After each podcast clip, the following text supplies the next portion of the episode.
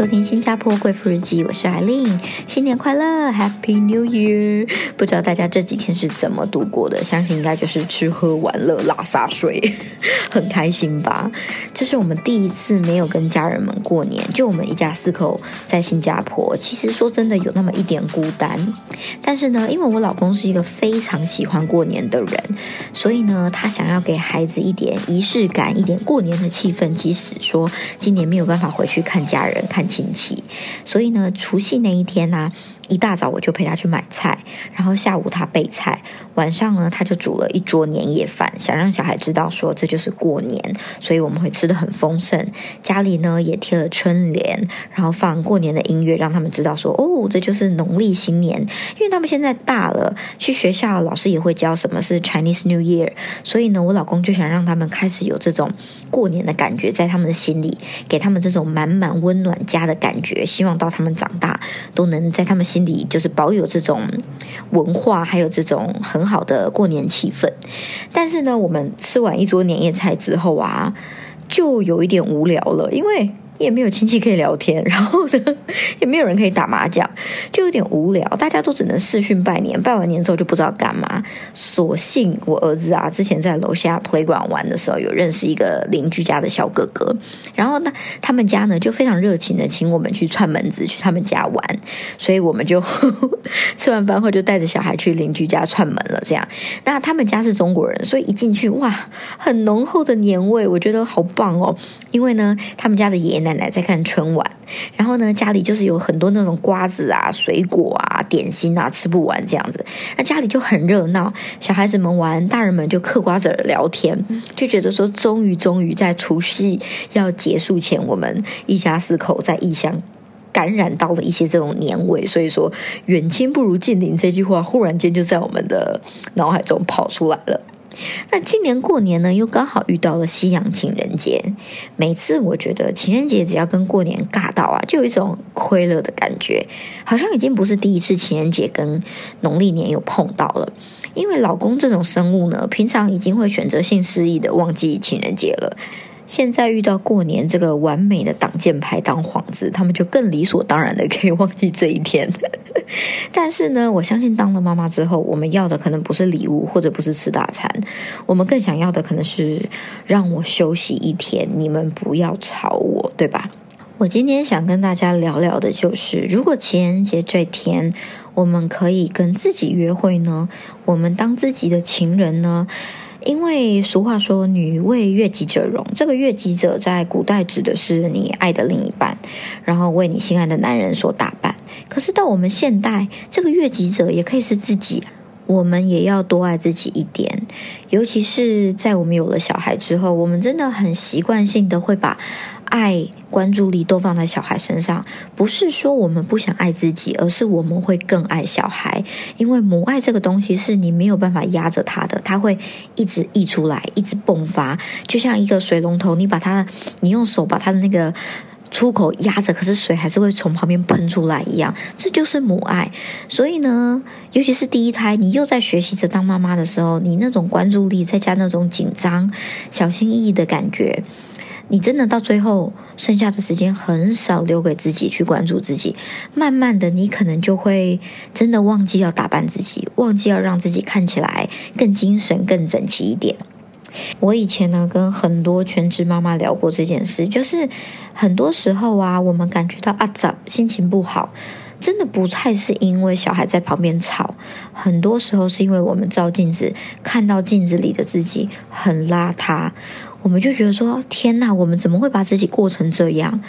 以前呢，在家打电动也好，追韩剧也好，再怎么宅，也没有现在的自己看起来这么狼狈。现在自己真的是头发也没绑好啦，眼屎也没洗啦，眼镜滑到鼻梁上，就是蓬头垢面。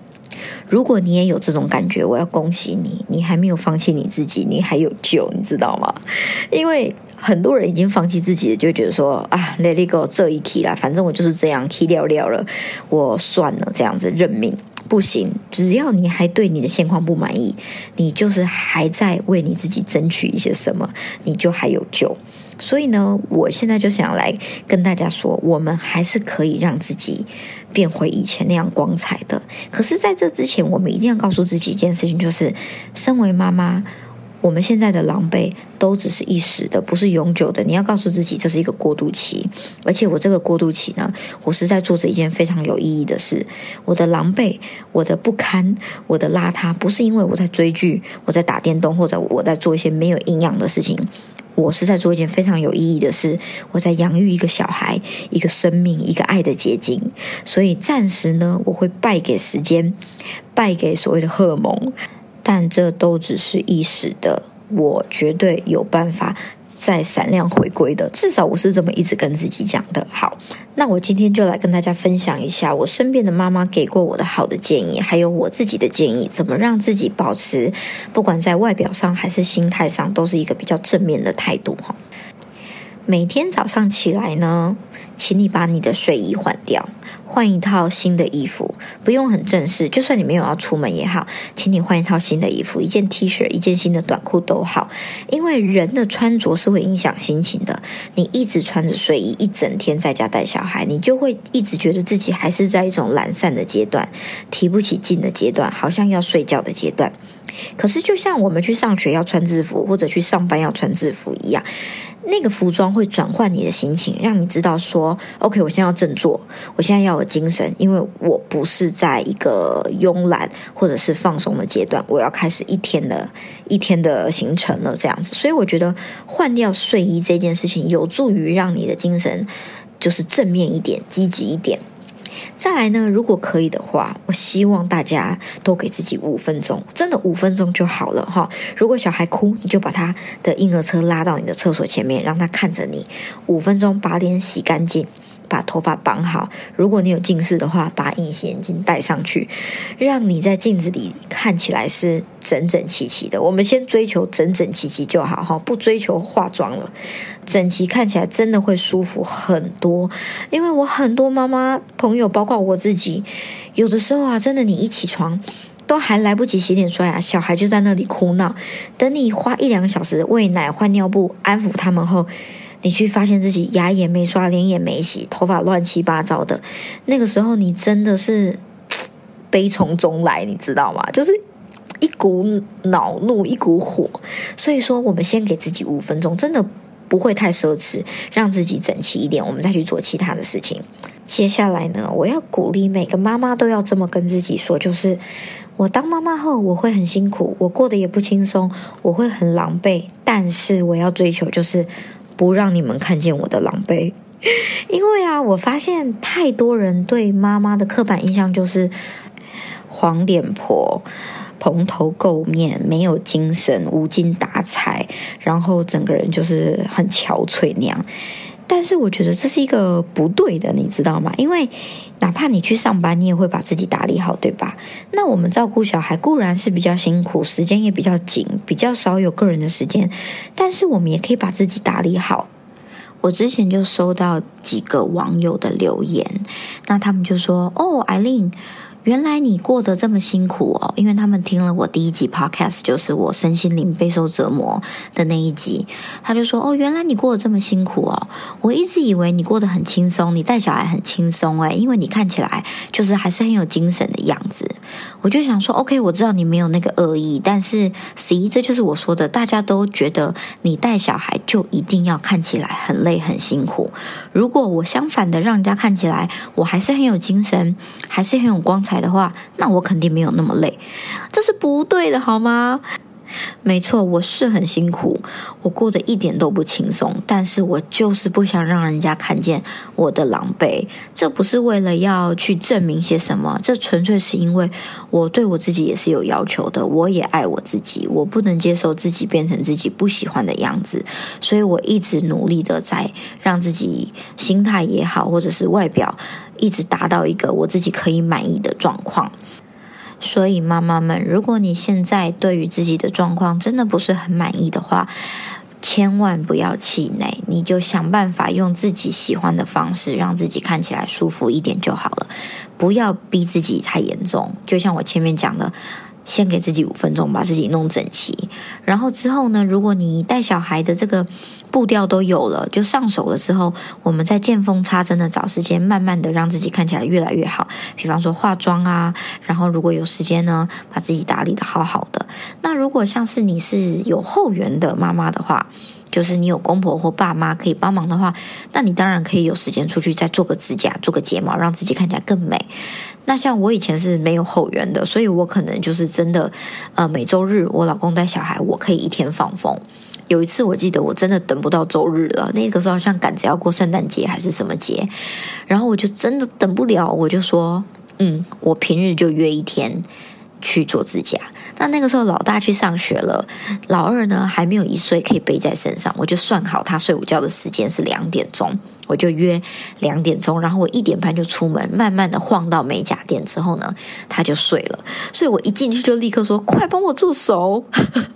然后做做做做，快做完的时候呢，他就醒了。醒了之后，我就立刻塞奶，因为背着他就直接吸母奶，大概又可以再安抚个十五分钟到二十分钟。这时候就赶快把脚也。快速的做一下，所以那一次真的是我带小孩以来算是蛮大的一个挑战，就是带着一个婴儿去做美甲，而且是手跟脚都做。但是我做完了，我很开心，因为我达到了我想要的的目标，就是我想让自己看起来漂漂亮亮的。那目前讲到的呢，是一种外表上看起来的脸部的一种精神。那很多妈妈我们会执着的就是身材上的变化。我跟你说，如果是身材的话，那你更要给自己一条活路。因为我们的身材是因为生小孩而变化的，生了小孩之后，体型会变得不一样，骨架会变得不一样，荷尔蒙的调整也会导致我们比较难，呃，快速的瘦回来。这些都不是永久的，这些都是有办法在调整的。那因为我们带小孩也没有那么规律的时间可以去做运动，所以本来就是在一个。一个时间内，我们没有办法那么快的恢复我们以前的身材，所以你千万不要因此而气馁，就是不要说啊，我怎么会变成这样，我身材怎么会走样成这样，然后你就自暴自弃，千万不要，还是像之前说的，跟自己说这只是一时的，我一定会闪亮回归，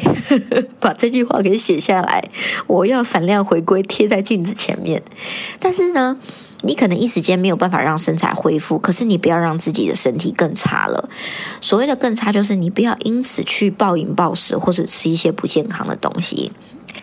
我记得那时候啊，因为一打二我很辛苦，然后呢，我就染上了一个不好的习惯，就是喝手摇。我每天呢，一定要一杯咖啡跟一杯手摇。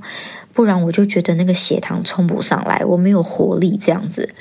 但是呢，如果我每天喝一杯五百 CC 的手摇，我就会喝三千甚至是四千的白开水，去代谢我身体的这些不好的糖分。就是我还是有点罪恶感，知道喝完之后很有罪恶感，于是我就去喝很多的水。因为我想让我的身体还是尽量的维持在一个好的状态，这样以后我才可以慢慢慢慢的让它恢复过来，或者是我之前喂母奶的时候啊，食量变得很大。所以就会吃很多东西，可是不不论我怎么吃，我绝对不会去碰蛋糕、面包这些精致面食。我尽量还是吃蛋白质，然后晚上少吃一点饭。我没有办法做到完全没白饭哈，戒淀粉很难。但是就是可能晚餐少吃一点白饭，肉就多吃一点，尽量吃食物，不要吃食品，就是让身体至少吸收进去的养分都是健康的，都是天然的，不要让自己身体。呃，因为这种饮食不正常、营养也不均衡，而累积更多的不好的东西，那以后就真的真的很难受了。然后啊，我有一个小秘方想要教给大家，就是呢，因为我们都没有时间去上健身房，或者是固定去上什么瑜伽课，来让自己身体有恢复的时间跟机会。但是呢，我建议妈妈们，我们可以做一件事情，就是。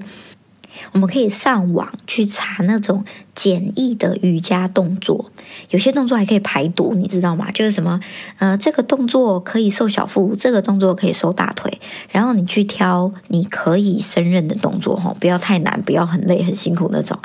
你就挑你 OK 的那几个动作，然后每天晚上睡前啊，给自己大概半个小时，慢慢的。呼吸均匀的去做完这这些动作，让你的身体、让你的肌肉开始去习惯在动了，而不是像每天带小孩就是处于一种身体没有办法去运动的状态。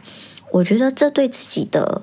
精神上也会有一些帮助。真的，我至少我是这样子做的，因为我本身是蛮运动白痴的，所以在我正式去上瑜伽课之前，我就是上网去找这些简易的瑜伽动作，每天在家拉筋排毒，我觉得真的有帮助，真的真的。所以给自给妈妈们一些小小的建议。那讲到这边呢，分享到这里，更多的是想传达一种正能量给妈妈们，就是我们因为生小孩、养小孩而牺牲了很多，奉献了很多。但是呢，千万不要因此觉得哎呀可惜，或者气馁，或者觉得后悔，甚至讨厌自己、放弃自己。千万不要，我们在做一件很神圣的事情，我们为他付出的一切都是值得的。我们因为付出而失去掉的一些东西呢，是暂时的。只要我们熬过去，以后我们就有时间慢慢的把它找回来。所以呢，大家一定要对自己有信心。我们一定可以闪亮回归，来跟我们念一次“闪亮回归”。